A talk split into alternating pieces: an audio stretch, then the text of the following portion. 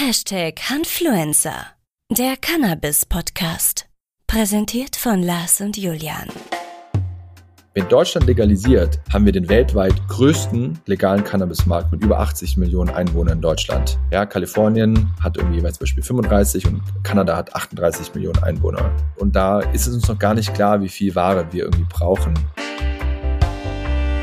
Eine Mischung aus Starbucks und Apple Store. Lars Müller von Symbiotic erzählt dir in dieser Episode, wie er sein künftiges Cannabis-Fachgeschäft einrichten würde und woran vor der Eröffnung zu denken ist. Viel Spaß beim Zuhören.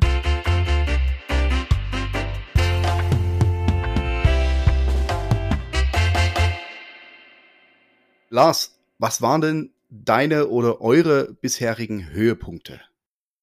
Jetzt nur auf die Symbiotik-Zeit bezogen oder auf mein Leben? Du darfst frei wählen. Ich darf frei wählen. Am liebsten beides, ja. Das ist, äh, da gibt's tatsächlich einige. Ich meine, grundsätzlich bin ich heute wahnsinnig stolz, ähm, dass aus der Symbiotik das geworden ist, was heute geworden ist. Also alle Unternehmen, die ich bislang begeistern konnte von meiner Vision, das sind ganz tolle, ganz tolle Menschen alle Companies, die wir eingesammelt haben, alle Joint Ventures, die wir bislang gegründet haben, das waren alles so kleine Höhepunkte. Natürlich mhm. auch einer der größten Höhepunkte ist, dass sich ein Daniel Kruse, ja, der seit 25 Jahre diese Hanfbranche hier in Europa positiv beeinflusst, sich mit seinen vier Unternehmen die teilweise schon seit Jahrzehnten bestehen, eben sich unsere Gruppe angeschlossen hat letztes Jahr. Das war für mich schon so ein kleiner Ritterschlag, sag ich mal, ähm, dass er da wirklich äh, gesagt hat, okay, ich finde dich cool, Lars, ich finde die Vision cool, ähm, ich sehe in dir eine Person, die das, was ich aufgebaut hat, irgendwie auch weiterführen kann in, einer, in, einem, in einem gewissen Maße. Es gibt noch ein paar weitere Höhepunkte, die in den nächsten Monaten kommen werden, wo ich heute noch nicht so viel sagen kann, wo ich auch sehr dankbar dafür bin, dass, dass, dass da einiges Gutes läuft und alle Fehler, die ich, die ich irgendwie gemacht habe, wo wir gleich nochmal irgendwie vielleicht auch drauf, drauf kommen, das waren immer danach wieder neue, neue Höhepunkte. Ne? Die mit den mhm. Learnings konntest du wieder neue Dinge machen. Und ähm, ja, da, da könnte ich jetzt noch persönlich spirituell noch abdriften, ja, aber ähm, das ist so, wir können es ja mal dabei belassen, ja, ähm, und dann äh, nochmal eine Folge machen, wo wir irgendwie nochmal über andere Dinge sprechen. Kommen wir gern drauf zurück, aber dann kommen wir doch gleich mal zu den ähm, Fehlern, die du gemacht hast. Und äh, was, wär denn, was war denn deiner Meinung nach so der größte Fehler vielleicht und was hast du daraus gelernt? Es ist das eine sehr, also es gibt natürlich äh, viele Projekte, die irgendwie schiefgegangen sind. Ich kann eine ganz mhm. kleine Geschichte erzählen, die sehr lustig ist äh, also von, meiner Software, von, von, meiner Softwarezeit damals. Ähm, ja. äh, Im Nachhinein ist sie lustig, den war sie nicht lustig. Okay, ganz kurz. Wir haben damals für Audi eine Plattform gebaut, die heißt, die hieß damals audimedia.tv. Das war so ein kleines YouTube für Audi, ähm, für die Audi-Presseabteilung. Und dann gab es ein Event. Audi A7 voll pilotiert am ähm, Nürburgring mit Höchstgeschwindigkeit 270 kmh. Und dieses Event wurde live übertragen auf audimedia.tv. Ihr könnt euch schon vorstellen, welche, in welche Richtung das geht. Wir mussten Audi irgendwie klar machen, dass wir irgendwie 50.000 Leute gleichzeitig irgendwie auf unserem, auf unserer Plattform irgendwie aushalten und so weiter und so fort.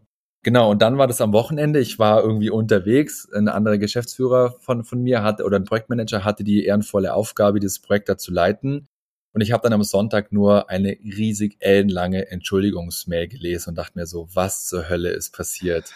Und auf jeden Fall war das wie folgt. Wir haben so einen Audi-Player gebaut, der so eine Banderole unten, wo man so ein Banderolen-Feature hat, wo man halt einen Text einblenden kann. Und genau dieses Feature hatten wir nicht ausreichend getestet. Das heißt, wenn dieses, diese Funktion aktiv war, hat es mehrere Verbindungen zum Server aufgebaut, im Sinne von, gibt's neue Infos, was ich in diese Banderole reinmachen muss. Das heißt, eine Person, die auf, den, auf unsere Seite kam, hat dann mehrere Verbindungen auf den Server aufgebaut. Das heißt, das Event ging los, das wurde überall promoted. Outdoor, Motor, Sport, Autobild, wie sie alle heißen, ja. Mhm. Und wir waren von der ersten Minute an offline bis zur letzten. Mit so einer richtig dämlichen Fehlermeldung, dass wir im Wartungsmodus sind. Und das war schon ein ziemlich krasser Fail, wo wir dachten, Audi macht uns jetzt so richtig hart platt. Ist das der Grund, warum du heute Tesla fährst, oder? ähm, ich ich fahre, ähm, nein, das ist nicht der Grund, warum ich heute Tesla fahre.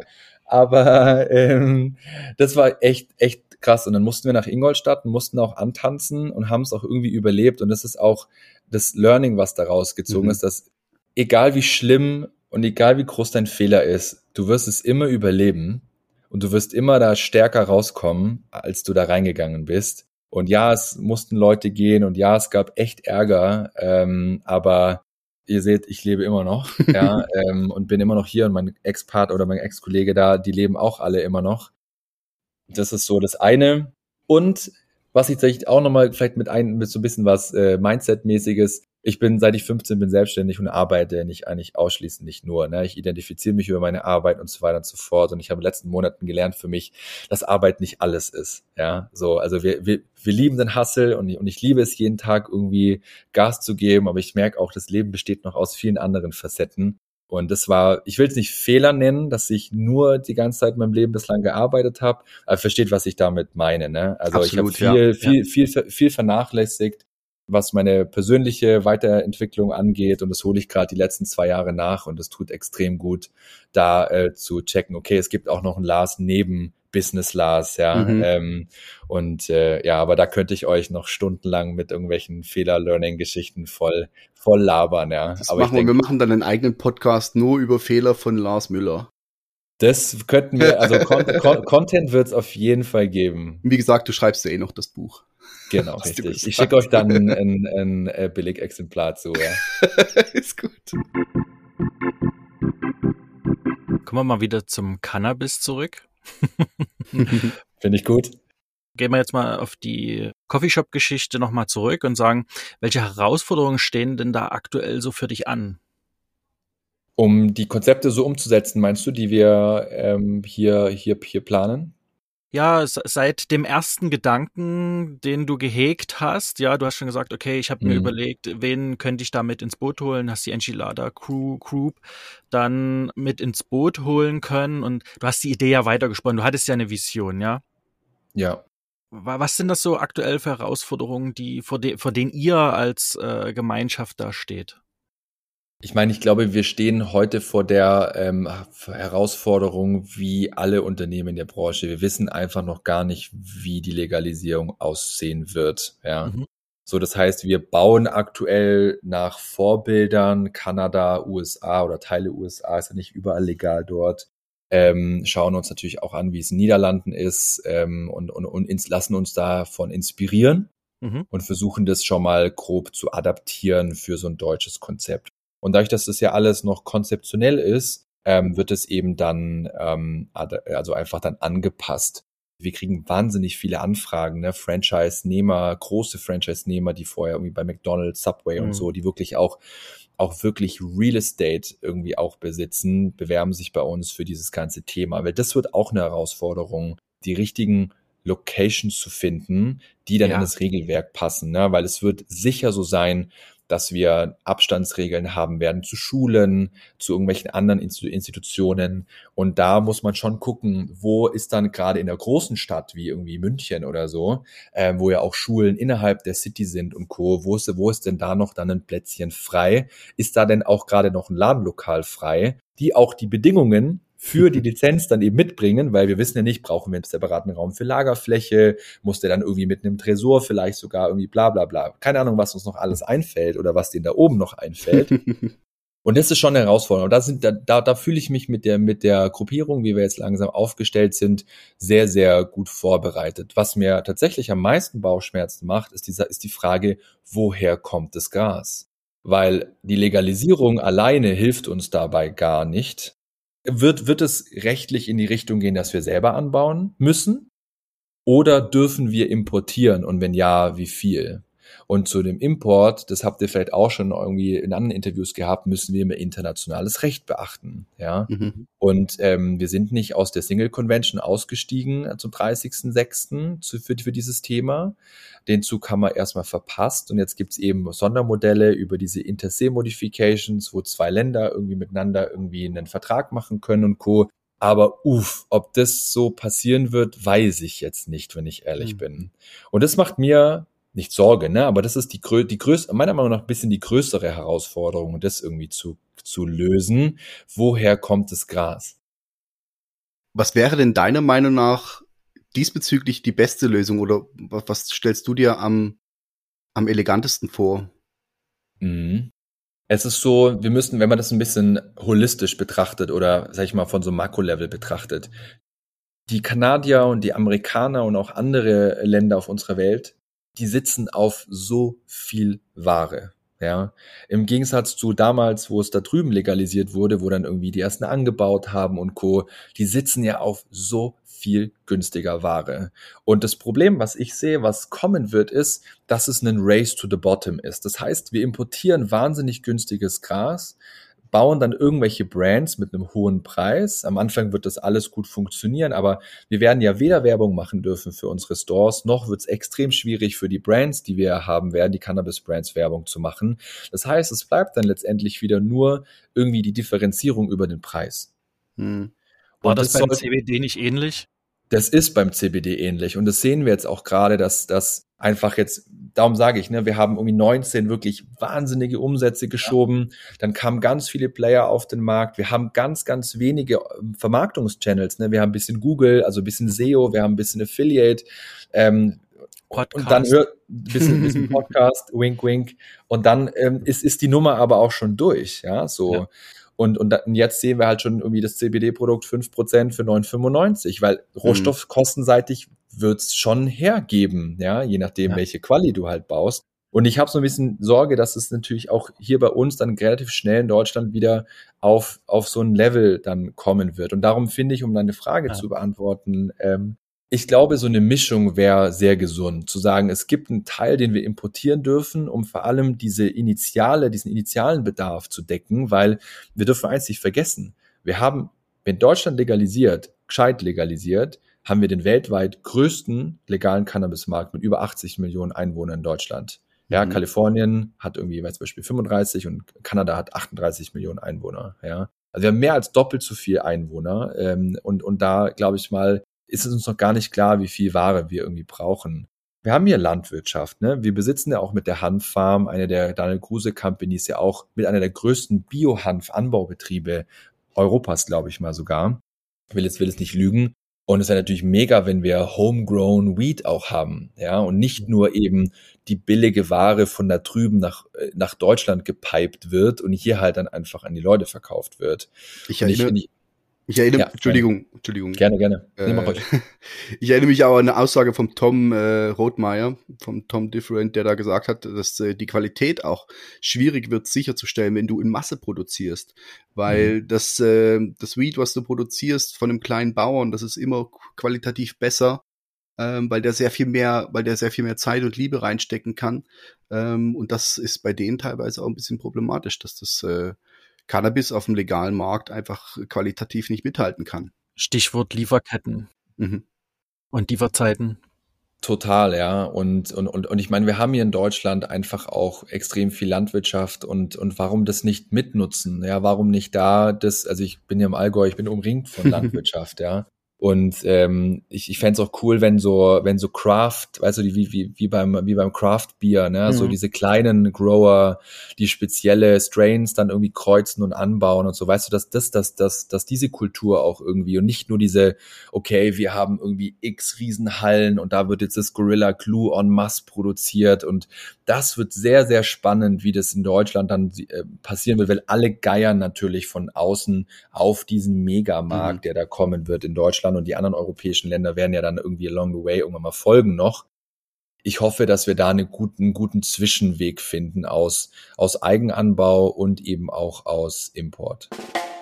Wenn du freien Spielraum hättest, wie du dein, dein künftiges Fachgeschäft gestalten würdest, wie würde das aussehen? Schöne Frage, ähm, Julian. wow.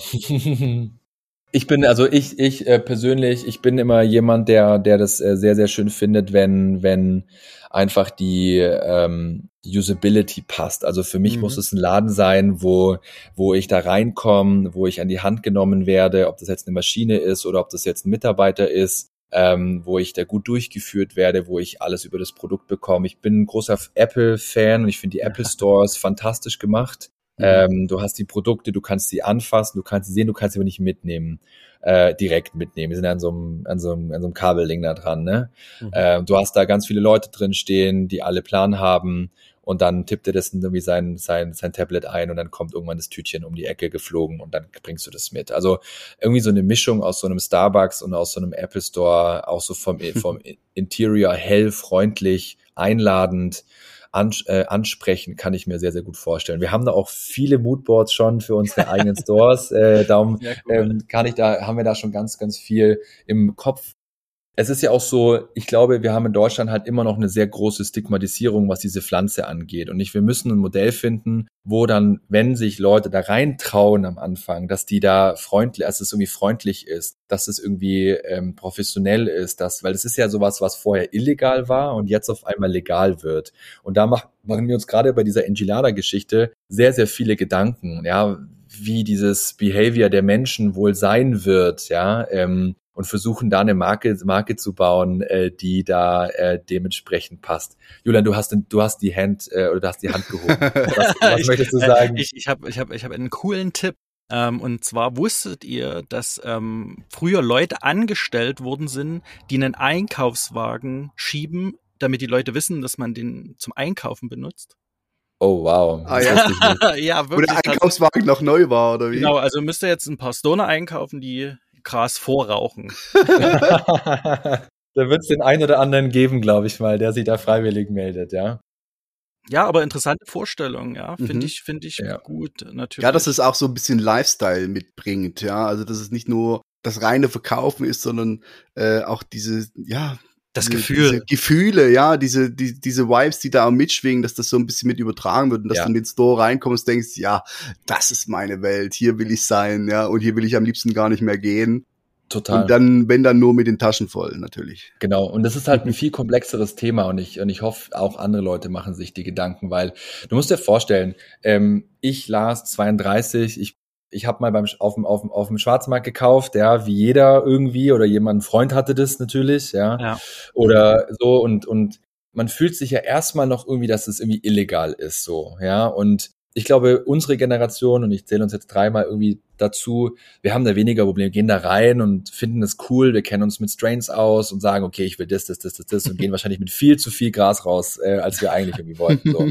Aber es gibt ja noch irgendwie die, wir wollen ja nicht nur irgendwie die, die, die 18-Jährigen und die 19-Jährigen da drin haben, sondern wir wollen ja vielleicht auch ein bisschen die Älteren da drin haben. Und die, die müssen wir irgendwie abholen. Das darf es muss ansprechend sein, weißt du, das muss irgendwie, darf nicht shady, das darf nicht illegal sein, mhm. darf nicht dark sein, ja, so ist in, in, in, in den USA oder in, in, ähm, in, in Kanada gibt's ja mittlerweile richtig coole Stores und die schauen voll stylish aus und so weiter und so fort. Ich glaube, da muss man am Anfang, gerade am Anfang, ein bisschen aufpassen, dass wir da die, die Menschen abholen, und einführen in dieses neue Thema. Jetzt ist dieses Thema legal. Du musst dich nicht mehr als, als illegaler Kiffer fühlen, Anführungszeichen, sondern THC ist jetzt wie Alkohol, Nikotin und andere Drogen, äh, die legal sind, Koffein und Co., ähm, jetzt was Normales, in Anführungszeichen. Ja, ähm, Lars, gibt's irgendwas, was dich ähm, beschäftigt, was du unbedingt noch loswerden möchtest zum Thema Canna-Business? Was du den Menschen da draußen gerne noch mitteilen möchtest, was dir besonders am Herzen liegt vielleicht? Ja, also ich bin immer jemand, wenn ich, wenn mir diese Frage gestellt wird, sage ich immer gerne, gib dieser Pflanze eine Chance. Mhm. Weil dieses, diese, diese, diese Stigmatisierung ist nur in unserem Kopf. Und ich, ich trinke jetzt seit knapp drei Monaten kein Alkohol mehr. Und mir fällt so auf, wie sozialisiert einfach und sozial integriert diese Droge Alkohol ist. Ja, und Alkohol, ich, ich, Jungs, ich vermisse den Geschmack von einem leckeren Augustiner und von einem Whisky Sauer. Don't get me wrong, ja. Aber ich, ich, ich will diese Substanz Alkohol tatsächlich mit der betäubenden Wirkung nicht mehr in meinem Leben haben, mhm. tatsächlich. So, und ich habe viel Partys gemacht, ja, verstehe mich nicht falsch, als DJ und so. Ich bin kein Kind von Traurigkeit. Aber da ist es normal. Da wirst du so, hä, wie du trinkst kein Alkohol? So, was, ja, genau. was ist los? Ja, ja so. Ja. Und ich sag halt so, nein. Ähm, und gebt einfach dieser Pflanze eine Chance. Es muss nicht, ihr müsst nicht gleich einen Joint rauchen, sondern gebt CBD eine Chance. Probiert es mal aus. Kauft Produkte von guten Brands. Ähm, es muss nicht meine sein. Sucht eine, die die Analysenzertifikate online hat, wo ihr einfach wisst, was da drin ist, was auch draufsteht.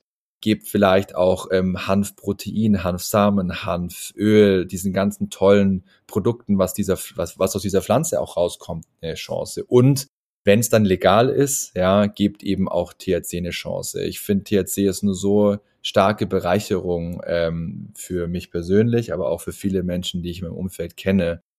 Und, und, und ja, bleib, ich, ich glaube, das ist eine sehr gute Antwort auf diese Frage. Ne? Gebt dieser Pflanze eine Chance. Und damit belasse ich's.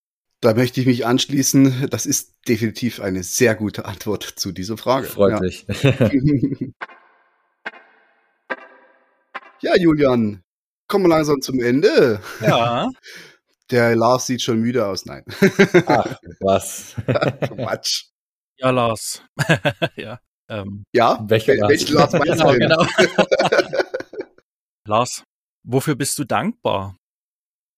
Oh, das ist eine, ich sag schon, ich sag in den Interview sehr häufig gesagt, ihr habt sehr gute Fragen, gefällt mir sehr gut, wirklich großes Lob. Danke. Äh, ich bin jemand, der sehr viel journalt und, und sehr dankbar ist, weil äh, ich habe mal einen Spruch gelesen, nicht die Glücklichen sind dankbar, sondern die Dankbaren sind glücklich. Hm. Finde ich einen sehr, sehr starken, starken Satz, weiß nicht mehr genau, von Cool. wem er ist. Ähm, ich, ich, ich weiß gar nicht, was ich da alles auf, aufzählen soll, aber ich bin wirklich ähm, dankbar für das Leben, was ich leben darf. Ne? Ähm, für den, für den Drive, den ich habe, der mich jeden Morgen aus dem Bett rausholt. Ich bin ja so ein Early, Early Bird, ne? so vier, vier Uhr, fünf Uhr, wo ich dann irgendwie mich ransetze. Ich bin dankbar für meine Familie, für meine Freunde. Ich bin dankbar für, für die, die, die Orte, wo ich leben darf, wo ich schon auf der Welt unterwegs war. Ähm, und ähm, ich bin tatsächlich an so einem Punkt, wo ich sage, wenn ich jetzt sterben würde, hätte ich ein wahnsinnig gutes Leben gehabt. Ja, und das mit 32 ähm, ist, glaube ich, eine sehr äh, krasse Aussage. Ja, ich habe fantast fantastisches Netzwerk, ganz, ganz tolle Menschen in meinem Umfeld, wo ich weiß, wenn es mir schlecht geht, nicht anrufe, würden die mich überall holen, die würden alles für mich tun. Ich habe Leute, die mit mir an der Seite in den Tod gehen würden. Ähm, und das ist schon was, wo ich ähm, in diesem Gesamtkontext wahnsinnig dankbar bin. Ihr merkt, ich bin jemand, der auch anderen gegenüber gerne seine Dankbarkeit irgendwie. Ich, wir sollten mehr dankbar sein, ja. Äh, darum finde ich die finde ich die Frage wirklich fantastisch und äh, lebe das auch, merke auch, das äh, kribbelt direkt überall, ja, und versuche auch jeden Tag aufzuschreiben, für was ich irgendwie dankbar bin und war und um das einfach zu kultivieren, ja, weil das bringt äh, Glückseligkeit, finde ich, ja, und man checkt mal so, hey, alles ist gut, alles ist gut. Auch wenn es gerade mal nicht so rosig aussieht, ja, in unserem Cannabis-Business. So ist das. Und wenn wir manchmal auf einem sehr hohen Niveau klagen, oder? Dann, Wahnsinn, hol, ja, dann holt uns das wieder auf den Boden der Tatsachen zurück, wie gut es uns eigentlich geht. definitiv. Lieber Lars Müller. Von Lars zu Lars. Von Lars zu Lars. Also jetzt mal unter uns Lars, ja. Wie oft schaust du täglich auf dein Handy? Zu oft. Okay, reicht mir. also ich, ich, ich bin jemand, der da ähm, zu oft drauf schaut, obwohl ich sitze ja eigentlich den ganzen Tag. Ich habe zwei Assistenten, die meinen Tag strukturieren, Steffi und Raphael, ohne die ich nicht mehr leben, nicht mehr überlebensfähig wäre. ähm, und die strukturieren, die, genau, die haben ja auch den, den Termin organisiert hier und ähm, die strukturieren meinen Tag. Also ich bin den ganzen Tag eigentlich an meinem Laptop, also an dem großen Handy ähm, und äh, mein, mein normales Handy liegt irgendwo so nebenbei. Aber ich habe es doch irgendwie zu häufig da dran und ähm, aber ähm, ich habe ja gerade vorher gesagt, dass ich sehr früh aufstehe. Ich gehe aber auch sehr früh ins Bett. Ne? Wir haben jetzt irgendwie Viertel nach acht. Ähm, das ist so die typische Zeit. Draußen wird ein bisschen dunkel. So um neun bin ich dann auch irgendwie seelenruhig in, in, meinem, in meinem Bettchen, weil ich muss ja irgendwie meine sieben, acht Stunden Schlaf zusammenkriegen oder meine, meine ausreichenden Stunden. Und da ist mein Handy dann immer offline. Ich arbeite am Wochenende nicht, gar nicht. Also ich habe pflege schon so eine Hygiene auch, ähm, dass wir jetzt hier mal abends so einen Call machen. Das mache ich nur, weil ihr äh, mir die Einladung geschickt Nur habt für und mir uns natürlich. nur für Lars und Julian, die ich hier gerne, gerne, die gerne die Zeit nehme. Ähm, aber ja, sonst, aber ich glaube, es könnte noch mal ein Stück weniger sein, definitiv. Okay. Es gibt eine Frage, die ich dir sehr gerne stellen wollte, die da wäre, was du gerne vor zehn Jahren schon gewusst hättest. Das Ist Meine eine Antwort, sehr gute Frage, ja. Das ist eine sehr, ich wollte es nicht nochmal sagen. Ich wollte es nicht nochmal sagen. Ihr könnt es einfach rausschneiden im Nachhinein. Nein, Spaß. Das lassen wir alles schön fleißig drin. Spannend. Äh, Julian, auf diese Frage antworte ich immer ganz gerne nichts. Okay. Mhm. Weil ihr habt mich jetzt in diesen, diesen, dieser Stunde irgendwie kennengelernt. Ich liebe den Prozess. Ja, und ich ja. liebe neue, neue, neue Dinge zu lernen. Und klar kann ich jetzt sagen, hätte ich gerne das gewusst, hätte ich gerne das gewusst, aber das ist irgendwie, das bin nicht ich. Ich bin dankbar für jede Erfahrung, die ich irgendwie machen kann und machen durfte. Und natürlich kann ich sagen, hätte ich damals schon gewusst, wie ABC, aber wie langweilig wäre das denn gewesen, wenn ich damals schon ABC gewusst hätte? Ähm, und darum bin ich immer froh, dass ich da sagen kann, so, nee, ich bin happy mit dem Wissensstand, den ich vor zehn Jahren hatte und ich bin happy mit dem Wissensstand, den ich heute habe. Von dem her würde ich da auch gar nichts zurückdrehen wollen, wenn ich ehrlich bin. Hervorragend. Lars, Buch oder Podcast? Beides. Okay. Beim Auto, beim Autofahren Podcast, aber ich liebe es tatsächlich auch ein physisches, echtes Buch in der Hand zu haben, wo ich Eselsohren reinmachen kann. Und ich habe mein Kindle, wo ich, wenn ich unterwegs bin, ein bisschen was lesen will. Ich habe auch so Phasen, da höre ich mega viel Podcast. Ich habe Phasen, da, höre, da lese ich mega viel Bücher. Gibt es einen Podcast, den du aktuell hörst? Ähm, ich habe so immer so eine Handvoll Podcasts, die ich irgendwie höre. Das ist so, ich bin ein großer Fan vom OMR-Podcast, oh, äh, ja. wo ich auch schon mal zu Gast sein durfte mit Finn und Thomas von 420. Ich bin ein Fan von Lanz und Precht. Ähm, ich finde die beiden super. Ich bin ein Fan, ich ein guter Freund von mir, Michael äh, Janitz, ähm, der einen Podcast hat. Äh, ähm, ich glaube, ich muss mal kurz gucken, dass ich nichts Falsches sage. Irgendwie äh, genau Chainless Life. Ich habe jetzt gar keinen so einen Lieblingspodcast. Man munkelt, dass ich demnächst mal wieder meinen Start. Ich hatte mal viele Jahre einen eigenen Podcast, The Grind. Den gibt's mhm. tatsächlich mhm. noch. Der wird auch noch angehört. Alle Folgen sind noch online. Ich habe so 70 Folgen gemacht gehabt äh, damals ähm, so vor sieben, so, so genau, so fünf, sechs Jahren habe ich den mal gestartet gehabt und ich habe Lust, demnächst mein neues Format zu bauen, was Café Lars heißen wird, äh, wo ich einfach mit Menschen Gespräche für, ähm, die vor allem auch so ein bisschen below the line gehen. Also mich nervt ein bisschen diese Podcast-Welt, wo viel nur oberflächlich irgendwie natürlich über Taktiken und Strategien und wie hat bist du zu einem Gag gekommen, bla bla bla. Mhm. Aber darum gefallen mir eure Fragen so gut, weil die einfach über auf die Themen abzielen, die wirklich wichtig sind. Wie schaut's mit Fehler aus? Wie schaut's mit Learnings aus? Wie sieht's mit Dankbarkeit aus? Ja, das sind die Themen, die meiner Meinung nach wahnsinnig inspirierend sind. Und von dem her, ja, ähm, ich, ich bin sehr folgenfokussiert und weniger äh, Podcast, ja, ähm, sag ich mal, Podcast fokussiert im Sinne von, ich habe jetzt einen Podcast, den ich immer höre.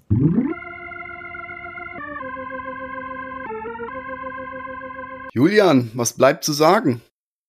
Zu fragen. Äh, zu fragen, was bleibt zu fragen? Genau. Die Frage am Ende, die wir immer stellen, ist, Lars, was ist schwerer? Anfangen oder aufhören? Für mich ist aufhören schwieriger als anfangen. Gut, und weißt du, was wir dann jetzt machen? Wir üben das. wir üben das. Erstmal vielen, vielen Dank für deine Zeit. Ja, vielen, vielen Dank für dieses sympathische, sehr sympathische, aufschlussreiche Gespräch. Danke euch, Jungs, für eure Fragen. Sehr, sehr, sehr gut. Wenn Menschen dich kontaktieren möchten, wo dürfen sie das tun? Ich bin auf LinkedIn äh, verfügbar. Ich bin auch ganz gerne auf Instagram verfügbar. Ich glaube, wenn man da irgendwo Lars Müller irgendwo in den Suchschlitz einträgt, dann wird man mich irgendwie finden mit meiner, mit meiner Fratze ähm, und einfach anhauen. Ich bin da jetzt nicht irgendwie jeden Tag aktiv, weil mich da viele Leute anschreiben, vor allem auf LinkedIn und so. Aber äh, wenn das eine ehrlich authentische Nachricht ist, dann antworte ich da. Also ich schaue mir das alles immer an. Die Frage ist immer nur, wem antworte ich und wem nicht. genau, LinkedIn ist halt mehr, mehr Business-Fokus, kennt ihr, ne? So We know aus. what you mean. sehr gut, sehr gut. Schön. Wir hatten heute einen tollen Spruch, Lars. Wie, wie ging der denn? Ach ja, gib Hanf eine Chance. Als, ab, als abschließende Worte. Fand ich gut. Ich war jetzt gerade schon überlegen, weil ich dachte wieder, du meinst mich, aber. Ja, ich meinte ja, euch beide. wie kann man besser einen Podcast beenden, wie mit so einem Satz, oder? Genau so ist es. Fantastisch. Äh, liebe ZuhörerInnen, wenn euch diese Folge gefallen hat, dann schaltet unbedingt nächstes Mal wieder ein. Abonniert diesen Podcast und lasst ein Like da. Bei riesigen Nebenwirkungen oder positiven Feedback schreibt uns doch einfach eine Mail oder sendet ein Rauchzeichen an. Podcast at Handfluzer. Was? ja. Handfluzer? Handfluzer. Podcast at handfluencer.de. Oder folgt uns auf Instagram. Bei Handfluencer oder mit Herz und Hanf. In diesem Sinne. Gebt Hanf eine Chance.